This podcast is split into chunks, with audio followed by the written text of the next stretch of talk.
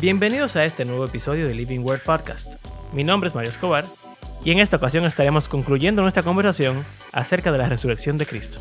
Nos estaremos enfocando en cuáles son las implicaciones prácticas que tiene esta realidad para el creyente y al final nos meteremos en un terreno quizás delicado y hablaremos de quiénes son los que están dentro de la familia del Señor.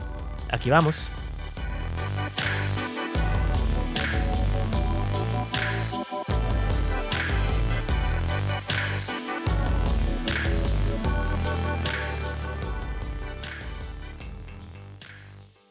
Si ya él tenía todos los power, y ya, ok, eh, entonces él le dio. Y Dios siempre fue Dios. O sea, ¿para qué encarnarse, morirse y resucitar? ¿Cuál es la importancia? Si decimos que la resurrección es lo más importante, obviamente eso tiene que ver con que él tomó un cuerpo, murió y resucitó, porque para tu resucitar tiene que hacer esas otras, tiene que marcar las otras cosas en el checklist. Pero, ¿cuál es la importancia? Mira, esto es complicado. Porque como yo dije la, semana pasada, en, en, cierto modo yo pienso, y esto era un pensamiento genuino, yo no estaba solamente molestando, que si Jesús no hubiera muerto, él hubiera sido deificado y se hubiera podido haber coronado como rey de otra forma. En la transfiguración ya él tenía un cuerpo glorificado. Y quizá él pudo, por ejemplo, no hay que morir necesariamente para, para ser resucitado. Uno puede estar vivo y ser transformado, como dice Pablo. O sea que... Claro. Jesús pudo haber resucitado, en teoría, o sea, tener un nuevo cuerpo, ya de, la nueva creación, sin haberse muerto. En ese sentido, yo creo que lo importante de la resurrección no es haber muerto y resucitado, sino la transformación a la vida eterna, que es dejar atrás el cuerpo mortal, no necesariamente haber muerto. Ahora, viendo todo lo que la Biblia enseña, yo veo que una parte muy importante de la muerte de Jesús tenía que ver con vencer al enemigo, vencer a la muerte y vencer al pecado, como habíamos hablado la semana pasada. Entonces, Cristo no hubiera podido, por lo menos en en este esquema en el cual vivimos y la Biblia, él no hubiera podido haber vencido al enemigo sin antes haberse sacrificado. ¿Por qué? Porque el punto del enemigo es que uno se exalta por sus propios medios. Uno se exalta por medio de la violencia, por medio del, del orgullo, por medio de todas esas cosas que llamamos pecado. Jesús fue exaltado al humillarse y al permitir que todo eso le cayera encima a él siendo inocente. Entonces, si él hubiera buscado otra forma de ser exaltado, vamos a decir que él hubiera llegado, se hubiera puesto modo Goku, Super Saiyajin nivel Dios, con los cabellos azules, así, y hubiera venido y hubiera explotado todo, él hubiera sido coronado como los judíos esperaban. Exacto. Él hubiera sido coronado como rey con toda la autoridad. Pero ¿qué hubiera pasado con su reino? Él hubiera tenido que exterminar a todo el mundo. Porque todo el mundo está en el sistema del diablo, en el sistema del pecado. Entonces, creo que el reino de Dios tiene tanto que ver con el amor y con el, el hecho de Dios crear un pueblo y una familia que requería de él un sacrificio para poder atraernos a su, a su reino. Y entonces... Porque esa es la forma en la que él reina, según lo que mismo enseña en el Sermón del Monte. La forma de reinar en el, reino de Dios. O, sea, el más grande es el más chiquito. yo lo dije la semana pasada. El más fuerte es el más débil. El que más ama es el que se muere por sus amigos. Exacto. Entonces, ahí yo veo una necesidad real de él poder vencer al diablo y rescatar a un pueblo para sí mismo, si no hubiera muerto, quizás no sería posible. Y entonces la resurrección es aún más asombrosa porque en verdad cambiar tu cuerpo vivo no es tan maravilloso como haber muerto, haber perdido todo, toda esperanza, toda capacidad y haberla eh, recuperado de una forma milagrosa. Entonces, Yo diría que eso es un valor agregado que tiene. O sea, y también que como él murió, o sea, él resucitó, él derrotó la muerte y el pecado. Exacto. Por lo cual él puede ofrecernos a nosotros lo mismo que él tiene. O sea, al igual que nosotros, vamos a morir todos. Hay mucha gente que no le gusta esa realidad, pero es un hecho. Si usted está vivo, usted se va a morir. O lo van a matar o lo que sea, pero lo más probable es que usted se muera. ¿Y cuál es la esperanza del que se muere? ¿De que va para el cielo cuando se muera? Esa no es la esperanza del cristiano bíblica, sino de que vamos a resucitar, porque al igual que Cristo resucitó, Él tiene poder sobre la muerte y creemos que Él tiene poder sobre la muerte de nosotros también. Y que así como Él tiene vida, Él puede ofrecernos a nosotros también la misma vida que Él tiene. Y eso es lo que Él va a hacer. Exacto. Cuando ustedes estaban haciendo esa pregunta, yo estaba, yo estaba preparándome, porque yo pensaba que iba a tener que predicarles a ustedes otra vez. Pues yo dije, no, ¿cómo están preguntando eso? Pero, pero, o sea, es válida. Yo me voy a, yo me voy al Génesis a la razón por la que el sacrificio se convirtió en algo, en algo eh, que simbolizaba eh, el, el, la, la, vamos a decir, intercambio de un pecado por perdón. Adán y Eva pecan y, al mismo, y, y, desde que pecan se ganan la muerte física y al mismo tiempo condenan a la, a la, a la humanidad a la muerte espiritual. En ese mismo, en ese mismo instante la muerte se constituye, vamos a decir, si queremos mitificarlo, mistificarlo, pero, eh, se convierte en el enemigo número uno eh, que separa al hombre con su creador. ¿verdad? Eh, el Señor instituye un medio de expiación inmediatamente ahí, desde que sacan a Adán y del Edén o antes, mata a los cabritos, su sacrificio, una muerte por un pecado, aquí está la ropa, váyase a vivir, estas son las reglas. Y se pasan, qué sé yo, cuántos años, hasta que llega el Señor Jesucristo con una promesa que se da del Edén, donde Él vence a ese enemigo que separa al hombre de, de Dios eh, por medio de la simbología de la muerte física, ¿verdad? La vence, todos nosotros seguimos muriendo físicamente y él la venció, tiene poder, venimos con la resurrección, es otro tema ya, la catología y todo eso, lo va a pasar después.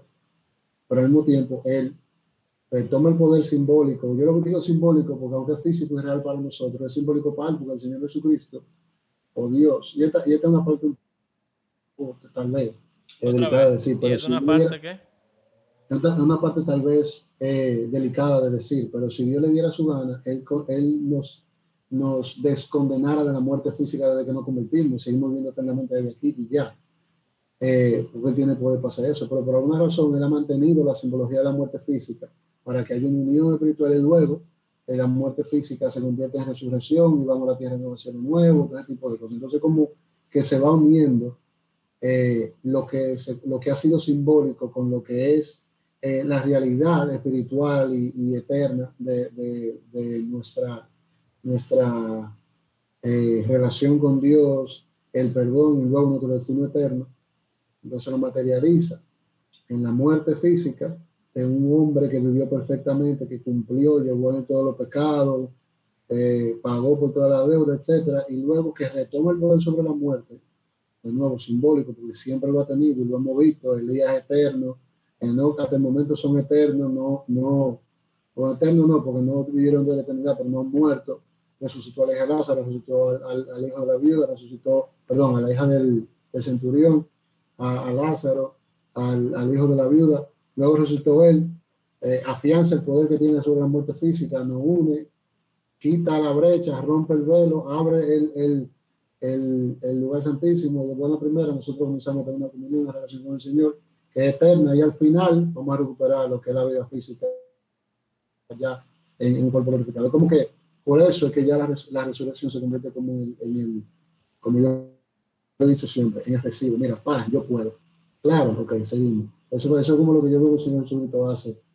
Eh, y Dios y la Trinidad hacen ese plan de redención a través de una muerte física en un ser que no necesitaba ni morir ni resucitar físicamente, porque tiene el poder sobre eso del principio, pero se afianza. Es lo mismo que, es lo mismo que que lo que nosotros hablamos de, del diablo y de, y de Satanás y, su, y, que está vencido desde ya. Está vencido, pero sigue siendo la suya. Pero va a un momento donde eso agarra y, se convierte en algo, vamos a decir, se materializa. Págate, ya está encerrado, ya no hay de otra, perfecto. Y, entonces se, se, materializa, se cumple lo que en todo aquel tiempo había sido una realidad, pero estaba de una manera u otra eh, operando de manera diferente por algún propósito especial que tiene que todavía tal vez no sabemos cuál Entonces, así que yo lo veo. El recibo de pago, mi prueba de, que yo puedo salir de esa deuda, mi prueba de que yo sigo teniendo el poder y mi prueba de que las cosas se hacen como yo diga. Le hicimos como yo diga de allá aquí y de aquí adelante le hacemos como yo diga como quiera. Entonces, ya. Esa es como la forma en la que yo lo veo. Tú sabes que algo que se me, se me ocurrió mientras tú estabas hablando el hecho de que también, pensando en eso, de que qué tan importante es la resurrección, incluso para la vida eterna. No sé si ustedes se han puesto a pensar en esto, pero el hombre tenía vida eterna antes. Mientras tuviera acceso al árbol de la vida, el hombre podía tener vida eterna en el jardín con, Dios. El problema es que Dios lo sacó del jardín y no lo dejó entrar. Y Jesús en Apocalipsis nos vuelve a dejar entrar al jardín, donde está el árbol de la vida nuevamente. Obviamente hay, hay símbolos ahí y, vamos a decir, analogías, pero Jesús se convierte en la persona que hizo lo que Dios quería que hicieran Adán y Eva en el principio, que era vivir en obediencia y en sumisión a Él. Como ellos no lo hicieron, Dios los apartó de su presencia lo cual significa muerte, porque la presencia de Dios es la que tiene el acceso al árbol de la vida. Entonces, cuando Jesús se vuelve nuestro sustituto, Él obtiene el acceso a la presencia de Dios como humano, porque Él vivió sin pecado, y nos, nos obsequia ese acceso a nosotros, a nosotros seguir sus pasos y ser sus discípulos. Entonces, vamos a decir que también en cierto modo, yo diría que la muerte y resurrección de Jesús tienen una función importante y es ser nuestro, no solamente nuestro sustituto, sino que nuestra guía y nuestro ejemplo. En que si tú quieres llegar a la vida, obviamente tú necesitas mi perdón y, y la redención que viene por medio de mi sangre, pero también tú tienes que seguir mis pasos, ser mi discípulo, morir mi muerte, vivir mi vida y así tú puedes resucitar mi resurrección. Que también Pablo lo dice por ahí. Dice, si, eh, si sufrimos con Él, reinaremos con Él. Si morimos con Él, viviremos con Él. O sea que él, esa, esa historia se convierte en como el ejemplo y, y el espejo que nosotros deberíamos querer seguir imitando paso a paso.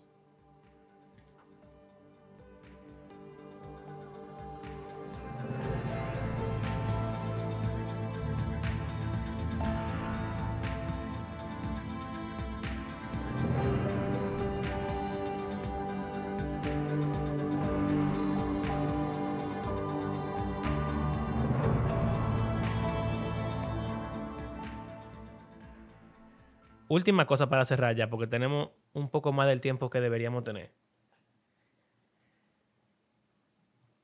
Se supone, según lo que André dijo la semana pasada, que dice la Biblia, que si tú confiesas con tu boca que Jesús es el Señor y tú crees en tu corazón que Dios lo levantó de los muertos, serás salvo. ¿Verdad? Eso es lo que dice la Biblia. Sí. Entonces, yo... Sí, está bien. Vamos a tomar ese versículo como referencia. Hay mucha gente salva que pudiera ser salva entonces, que nosotros no necesariamente consideramos salvos, quizás. O que dejamos que nuestras diferencias doctrinales creen brechas que no deberían ser. Porque si realmente el único punto 100% importante de todo lo que hay en la Biblia para ser un hijo de Dios es la resurrección, entonces, ¿ustedes no creen que deberíamos reajustar la forma en la que tratamos a los hermanos que piensan diferente a nosotros? Sí, pero hay algo que, o sea, yo quisiera aclarar para que no, como que no quede la duda. de que creer genuinamente en eso como una realidad, o sea, valga la redundancia, tiene implicaciones en cómo tú vives. Porque si tú realmente crees que Jesús es quien la Biblia dice que Él es y que realmente Él resucitó, el mundo, ya como dice una canción que me gusta, ya el mundo no es lo mismo. El mundo nunca más fue igual después de ese evento. O sea, no hay forma de yo vivir del mismo modo que yo vivía antes si yo de verdad creo que la historia de Jesús es completamente cierta. Y para la mayoría de gente que afirma creer en la resurrección, no parecen, o sea, no juzgando a nadie, porque yo mismo no sé, o sea, de, de nadie, a veces ni de mí mismo, pero, o sea, ¿cómo luce la vida de una persona que realmente cree eso? Y de hecho, eh, el versículo dice, si creyeres en tu corazón que resucitó de los muertos, serás salvo. Tú tienes que confesar que Él es el Señor. O sea, tú tienes que reconocer su autoridad sobre ti o sobre la humanidad en general. Eh, y tú lo demuestras a través de creer que Él se levantó de los muertos, entiendo yo, lo que deduzco tal vez parafraseando el, el, el verso. O sea, que no una creencia simplemente intelectual, como hablábamos esta mañana por el grupo nosotros, yo le mando un video de una persona que ha dicho en varios videos que ha sido bastante eh, groundbreaking esa, esos videos de ese personaje, por quién es y lo que implica que un personaje, de, que uno de los intelectuales tal vez más grandes, moderno, eh, reconozca la veracidad de Jesucristo como personaje histórico y sus hechos, porque hay un video donde él habla de sus hechos y él se pone a llorar sobre la, se pone a llorar cuando habla de la posibilidad de que él esté afirmando que lo que dice la Biblia, y a él se refiere acerca de ese personaje histórico que está comprobado y que él cree que fue históricamente, sea cierto, las implicaciones realmente a él lo, lo sacuden, pero él no termina de ponerlo como su, como su Señor, no termina de ponerlo como la autoridad a quien él va a creer. Hay una creencia intelectual, hay una vamos a decir, una, un conocimiento académico de lo que pasó con el Señor Jesucristo y de su persona, pero no hay el interés de, ponerlo a él por encima de, de, qué es lo que dice Abraham, qué es lo que va a reflejar al final el cambio en el comportamiento. Entonces, sí, lo que tú dices, ¿verdad? Hay hermanos que nosotros no, no naturalmente y de manera normal por un tema tal vez doctrinal o de adoctrinamiento, son dos cosas diferentes. Doctrinal es lo que nosotros creemos en doctrina y adoctrinamiento es lo que nos han enseñado que es esa doctrina. No creemos o no lo reconocemos como creyentes, pero que sí, eh, porque cumplen ambos, vamos a decir, ambos pasos. Pues vamos a ponerlo así entonces. Confesar que eso es el Señor, una confesión tiene que ver con, una, con un compromiso, es una declaración. Exacto. Exacto, ¿verdad? Es un compromiso a esta verdad. Yo, tengo un compromiso a seguir a Jesús. ¿Qué es seguir a Jesús? Andar como él anduvo. En resumen, seguir lo que dice el Sermón del Monte. Cualquier persona que quiera vivir como dice el Sermón del Monte, sigue, eh, confiesa que Jesús es el Señor. ¿Estamos de acuerdo ahí? Exacto. Ok. Y cualquier persona que cree que Jesús resucitó de los muertos, ya. Entonces, una persona que viva como dice en el Sermón del Monte, o por lo menos lo intente, y crea que Jesús resucitó, es cristiano. Va para el cielo, es salvo. Va a resucitar. Va a resucitar. Y va a formar parte de la nueva creación. Claro. Bien.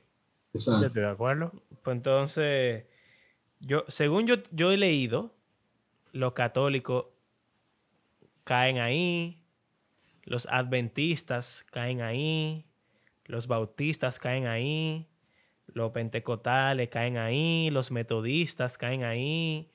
Hay que tener cuidado hay aspectos, hay aspectos doctrinales de algunas de, de esa doctrina que tú estás, o de esas denominaciones que tú estás mencionando, que pudieran atentar en contra de las dos cosas. Eh, obviamente, dentro de esas denominaciones. Hay tribu y cizaña en donde quiera. Puede haber personas cosa que uno no puede afirmar a ciencia cierta, pero puede haber personas, uno lo puede decir tal vez con cierta seguridad de la posibilidad, que, que crean de una manera, vamos a decir, más bíblica, que lo que sus doctrinas profesan. No sé si me doy a entender. O sea, yo, yo creo incluso que en el pueblo mormón hay personas que aún dentro del pueblo mormón pueden creer en el Señor Jesucristo como un Señor Salvador que se levantó el muerto, pero la doctrina mormona no predica eso. Entonces, es como que pudiese haber, pero al mismo tiempo eh, es difícil, es contradictorio, pero no vamos a decir que no. es complicado. Para mí, mira, yo te voy a hacer claro. Para mí es complicado con los mormones y los testigos de Jehová porque ellos no creen que Jesús es Dios. Y yo entiendo que cuando tú dices confesar que Jesús es el Señor, eso también tiene que ver con que Él es Dios. Pero, pero, realmente no está claro como el agua. Así que yo estuviera dispuesto a mentalmente como que darle un poco de el beneficio de la duda. Pero todas las otras denominaciones que yo mencioné, y faltan, mira, están los cristianos ortodoxos, los cristianos cópticos, eh, y muchísimas otras cosas, presbiterianos, Luterano. Todo eso, luterano, gracias. anglicano, episcopal, etcétera. Todo eso. Hay muchísimo de eso. Ah, claro que son hermanos, que hay lo que hay un tema de poderío tal vez y de un tema de, de, de que no, perdón, de que no se quiere reconocer de nuestro lado muchas veces la posibilidad de que lo que yo estoy predicando no sea eh, energético que te lleve al infierno. Hay mucho, hay muchos juegos de poder ¿no? no todo es tan blanco o negro en ese sentido. Estoy hablando de nuestras autoridades, de quienes nos adoctrinan o, de quienes escriben los libros que acompañan a la Biblia. A eso es que voy. A eso es que voy. Toda esa gente que están discutiendo uno con los otros, deberían leer este pasaje que dice que si tú confiesas con tu boca que Jesús es el Señor y crees en tu corazón que Él resucitó de los muertos, serás salvo. Y si leyéramos ese pasaje y lo tomáramos como está ahí, cualquier persona que cree que Jesús resucitó y quiere vivir de acuerdo a lo que Él dice en el Sermón del Monte, es hermano mío en, en Cristo.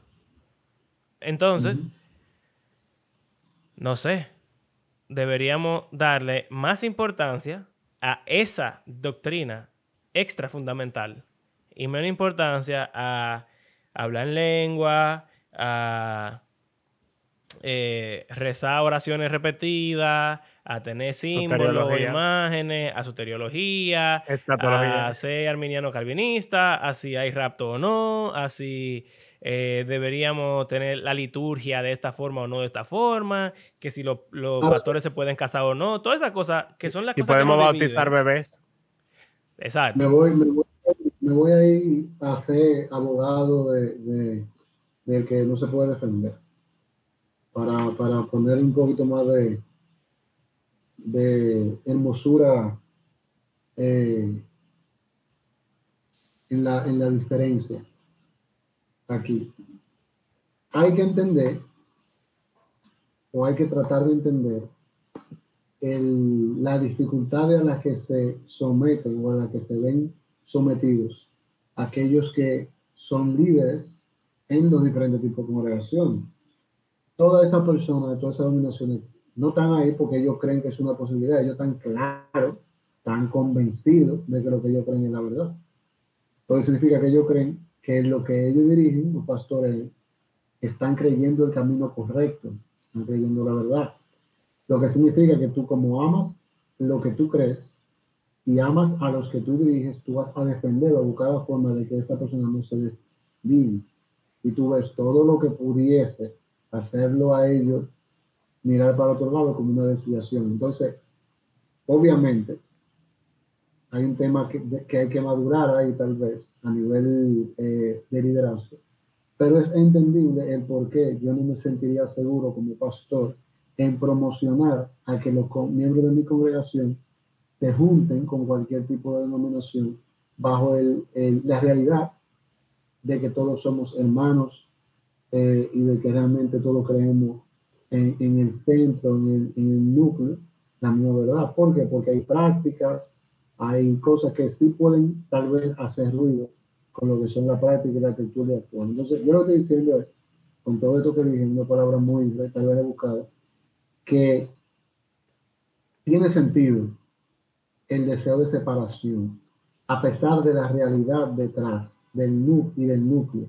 porque en, partiendo de nosotros, como los cristianos tal vez o las denominaciones que están más cercas a nivel de tertulia, a nivel de creencias eh, acompañantes, y etcétera, de nosotros tener el celo de no juntarnos mucho con algún tipo de denominación que tal vez tienen el núcleo, pero que en su práctica son medio dudosos, para que lo que no están tan firme dentro de mí no se, no se tropiecen y se vayan y estén con lo no firme de allá.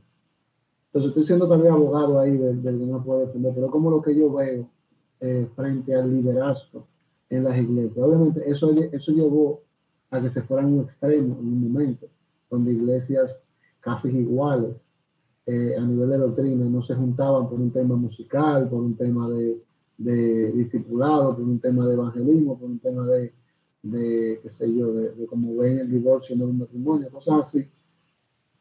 Pero también hay, yo creo que hay una distancia sana entre nosotros y algunas denominaciones que sí son hermanos en el core, ¿sabes? en el núcleo, pero su práctica tú ves contra él. Hay que tener un poquito como de, está bien, nos vemos en el cielo. No sé si me voy a entender. Bueno, obviamente hay que respetar todo, ¿verdad? Porque somos humanos todos, somos lo mismo. Pero cuando la cosa arrecie, como dicen unos hermanos míos que yo voy a ver en la gloria, cuando la cosa arrecie, yo voy a ser más cercano al que esté dispuesto a seguir firme en su convicción de que Jesús resucitó y de que vamos a resucitar. Y toda esa diferencia que pueden ser sana o no sana o lo que sea, no van a importar.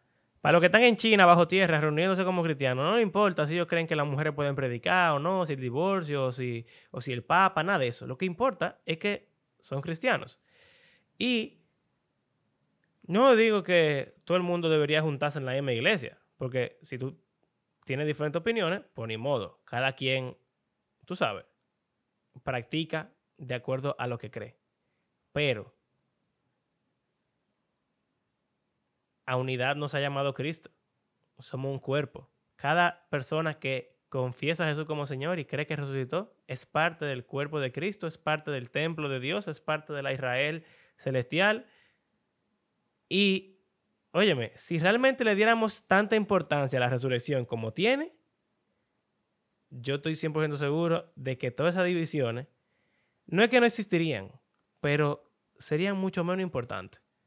Así que, nada, yo creo que vamos a dejarlo ahí, que pensemos en la resurrección, la valoremos y recordemos que si realmente somos seguidores de Jesús, creemos en Él y confesamos nuestros pecados, pues entonces nos espera la resurrección corporal y la reunión con nuestro Señor y con toda nuestra familia celestial y espiritual que, hasta, eh, que ha existido a través de toda la historia. Multiétnica y multidenominacional.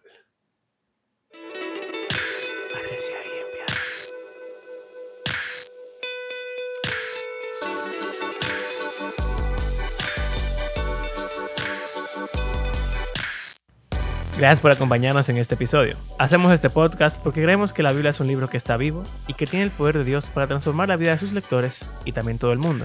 Si disfrutan de nuestro podcast, les invitamos a compartirlo en las redes sociales y si quieren apoyarnos económicamente pueden hacerlo en nuestras plataformas de PayPal o Patreon. Como de costumbre, queremos agradecer a cada una de las personas que ha convertido nuestro podcast en parte de su rutina semanal y será hasta la próxima. Hasta luego.